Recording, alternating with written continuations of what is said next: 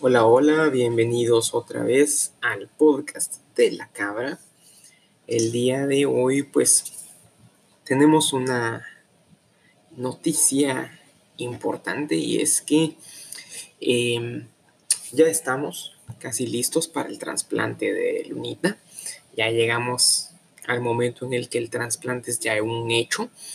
Y si todo va bien, deberíamos estar ingresando al hospital nada más y nada menos que el lunes 23 de marzo, justo el día después de mi cumpleaños, eh, que es buena noticia porque Lunita ya anda planeando toda la celebración con muchas ganas. Eso ya prácticamente está calendarizado. Em, falta decidir quién va a ser el donador. En un principio habían tres personas que eh, eran bastante compatibles con Luna. Dos no podrán ser por diversas razones. Y el tercero, en teoría, ya está confirmado, pero aún tiene que concretar si, si va a poder hacer tiempo para otras pruebas y la toma de la muestra en las fechas que se están manejando en este momento en el hospital y de eso va a depender ese asunto en este momento. Si por algún motivo este sujeto no pudiera ser el donador, entonces el elegido sería yo y ya solamente en una última instancia, que es realmente muy, muy poco probable, eh, que sería solo si tuviera yo algún problema de salud, si tuviera eh, algún tipo de virus como dormido en mí o algo así, podría ser entonces ¿crees la donadora. La veo, esta una opción muy, muy poco probable, eh, no solamente por el tiempo, sino porque eh, tendrían que suceder muchas cosas muy poco probables para que se diera de alguna manera yo siempre tuve la idea de que Basti iba a ser el donador. Eh, desafortunadamente no lo fue. Eh, estamos pendientes de ver qué, sucede allá en Guatemala con respecto al tema de las visas de Basti y de Gres, porque mm, desafortunadamente las cosas no se fueron como, como, como se pensaban en un principio, pero afortunadamente buenos amigos se han dado a la tarea de ayudarnos un poquito con ese tema y estar al pendientes. Y bueno, pues ojalá hubiéramos eh, podido resolver esto antes, porque en ese caso sí hubiéramos tenido la certeza de que podrían venir a tiempo para el trasplante, pero de momento eh, estamos en el impasse de saber si irán a poder venir o no. Esperemos que todo se dé, se dé bien para que el resto de la familia pueda estar aquí tan pronto como sea posible. Eso en verdad sería muy útil. Eh, no, para no vivir solitos los dos con Luna este proceso, al menos solos físicamente, porque si bien hay mucha gente que está al pendiente y está echando porras, aquí en el ruedo solo somos dos y pues claro, eh, cocinar, que sería lo ideal para, la alimentación de los cuidadores, em, resolver algunas cosas que hay que resolver a veces en el hospital o afuera, em, turnarse para poder dormir, eso es otra cosa que es increíblemente útil tener a una persona de, respaldo. Entonces, esperemos que, que, se pueda dar este proceso de que Grecia y Basti vengan tan pronto como sea posible y pues vengan a echarnos porras, a ayudarnos y a estar aquí al pendiente de todo lo que está sucediendo, que es realmente un, un momento muy importante del tratamiento de Luna. Independientemente de quién sea el donador, pasamos a la preparación de Lunita, que tiene que estar al 100%. le hacen exámenes de absolutamente todo para que esté bien, investigan si pudiera haber algún virus o bacteria que pudiera estar jodiendo ahí cuando ya las defensas se bajen, e investigan la función de órganos y ahí ya es cuando se decide, eh, digamos, ya decir, bueno, si es esta o es esta otra fecha el proceso de trasplante. Eso va a ser en estas próximas dos semanas y pico. Estaremos prácticamente diario en el hospital para que cada especialista pueda dar luz verde al trasplante. Esto lo vamos a estar iniciando justamente el día de mañana, el lunes 9 de marzo. Ya vamos a tener eh, un par de semanas bastante intensas. Ya mañana va a tener estos exámenes radiológicos, empieza con tomografías, revisiones lentales y un etcétera larguísimo. Esta va a ser la dinámica.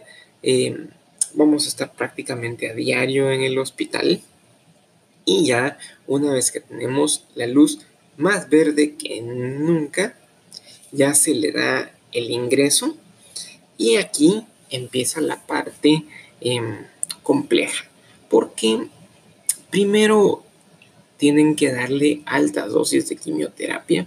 La idea con esto es eliminar toda seña de células malignas y se complementaría esto con radioterapia. Así estamos completamente seguros de que no va a quedar ni una célula maligna y probablemente tampoco ninguna célula de médula posible. Hablaba con el doctor acerca de que ella se pone realmente muy intensa con los procedimientos y dijo que haría todo lo posible para que estas radioterapias se vayan a hacer con ella sedada. Eh, es mucho más sencillo, por supuesto, pero van a tener que estarla sedando seguido porque el plan de momento es tener dos radioterapias diarias por un periodo de 3 a 5 días. O sea, es una cuestión bastante, bastante compleja, es una cuestión bastante dura y em, todavía no se sabe si las radioterapias que se le van a estar aplicando van a ser solo en cabeza y en alguna parte de espina o si las radioterapias van a ser en todo el cuerpo. Todavía no tenemos idea, pero ya con este proceso de cero células, cero médula, ya entonces aquí ya toca el mero trasplante. Ya aquí ya se le ponen las células eh, del donador, las cuales deben de irse alojando en sus huesos y empezar a crear una nueva médula. Este proceso puede dar lugar a un síndrome que se llama graft versus host disease, que básicamente es como que el cuerpo rechazara las células del donador. Sin embargo, esto en alguna medida es deseable porque se ha llegado a demostrar que quienes llegan a tener este síndrome en dosis muy bajas suelen responder mejor al trasplante. Este síndrome pues, puede dar una gran variedad de síntomas. Un nivel bajo va a dar rash, picazón, soras en boca y esófago, pérdida de apetito, náusea. Un término medio podría dar todo lo anterior, más problemas de hígado, estreñimiento, problemas nerviosos, confusión.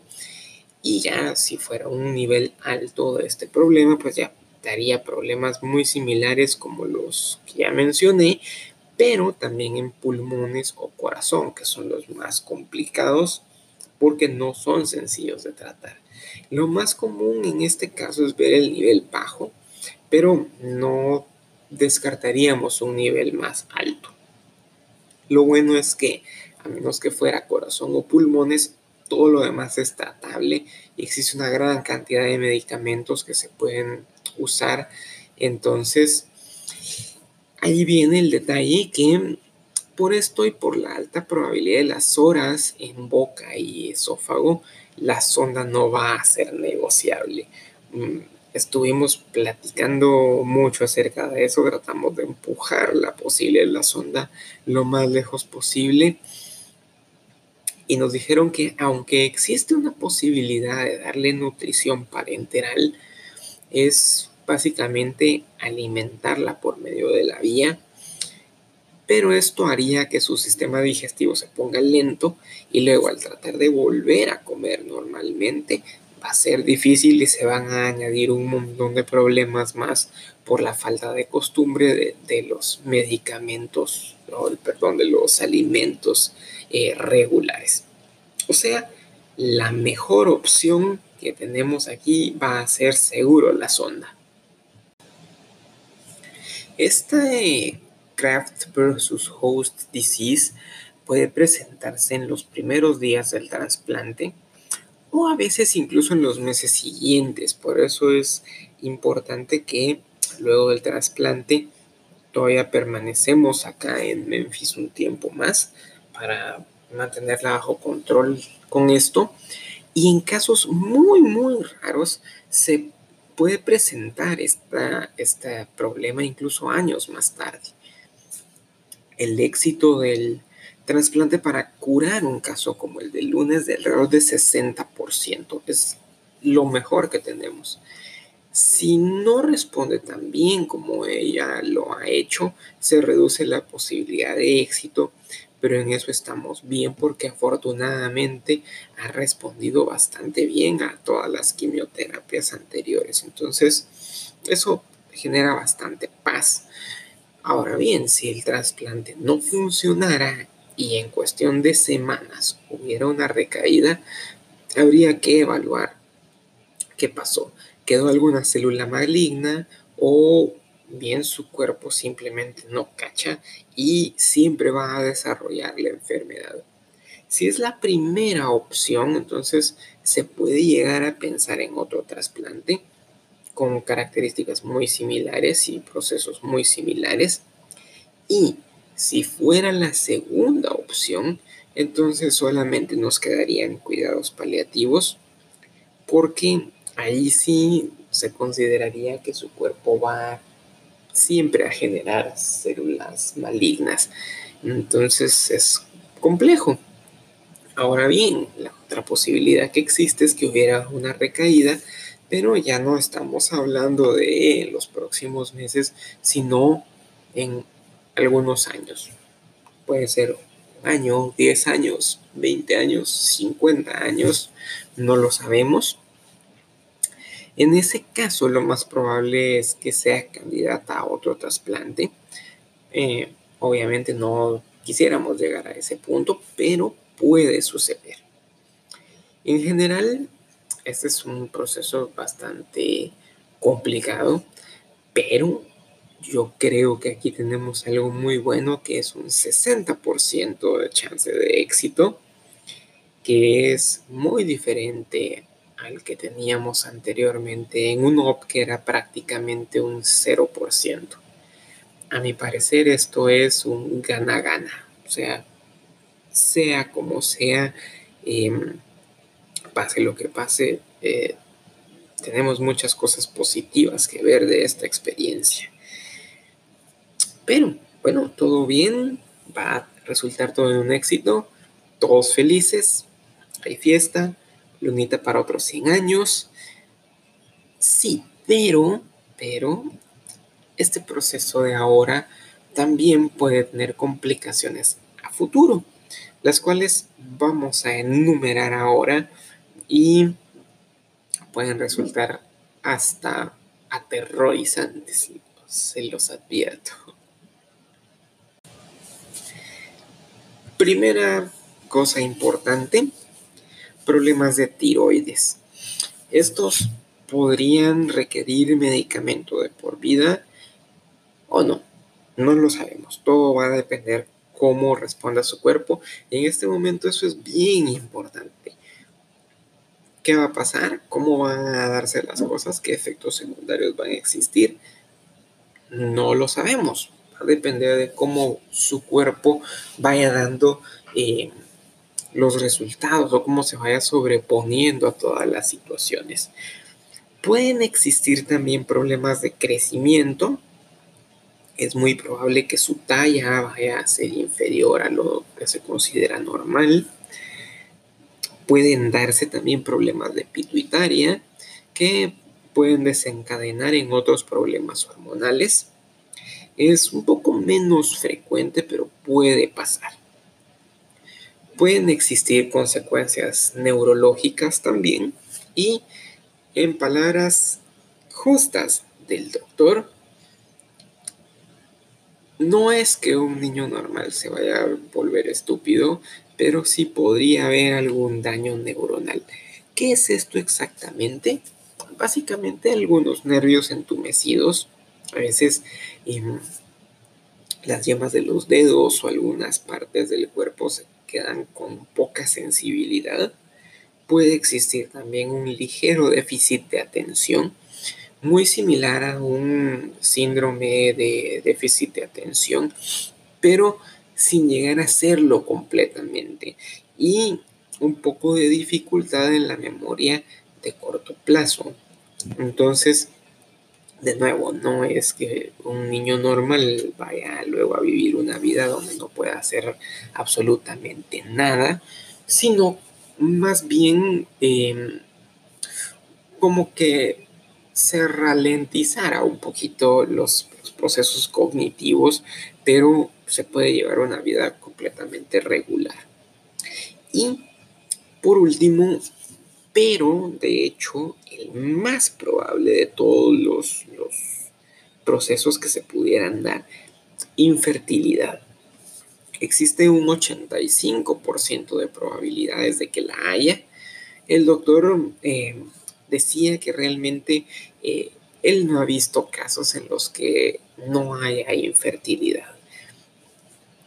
Él por lo general ve que el, sistema reproductivo pues realmente eh, no funciona.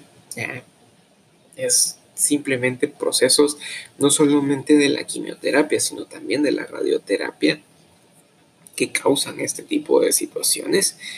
Eh, sí he visto que varios pacientes años más tarde del, del trasplante y todo esto llegan a tener bebés, pero es realmente muy difícil y es un proceso donde se tienen que realizar una gran cantidad de, estudios y una gran cantidad de procesos para poder llegar a, resolverlo. Creo que no. Em, esto es algo que se tiene que aprender a vivir con ello. Em, no es algo que consideremos de ninguna manera tan relevante como el hecho de llegar a una curación. Y pues existen miles de métodos miles de, situaciones que se pueden llegar a dar y que estoy seguro de que se encontrará alguna solución si es que Luna decide abrazar su faceta de madre, porque tampoco eh, sabemos de repente le caen mal los niños y decide que a la que todo y no le interesa. Estas son todas las complicaciones que se pueden llegar a desarrollar en general eh, mencionaba el médico que esto es lo que puede llegar a pasar, pero que él confía en la experiencia que se tiene. Él particularmente tiene cerca de 20 y tantos años en esto. El hospital tiene 50 y tantos años haciendo esto y se han visto muchísimos éxitos. Em, la mortalidad en estos casos de trasplante existe, pero esta está más relacionada a bacterias y virus que con el trasplante en sí. Entonces, por eso es importante cuidarla mucho, de estar pendientes de cualquier problema, cualquier virus, cualquier bacteria que se le pueda colar. Y de ahí lo importante es estar acá en la, en la ciudad y tener las herramientas para que ella pueda estar sana.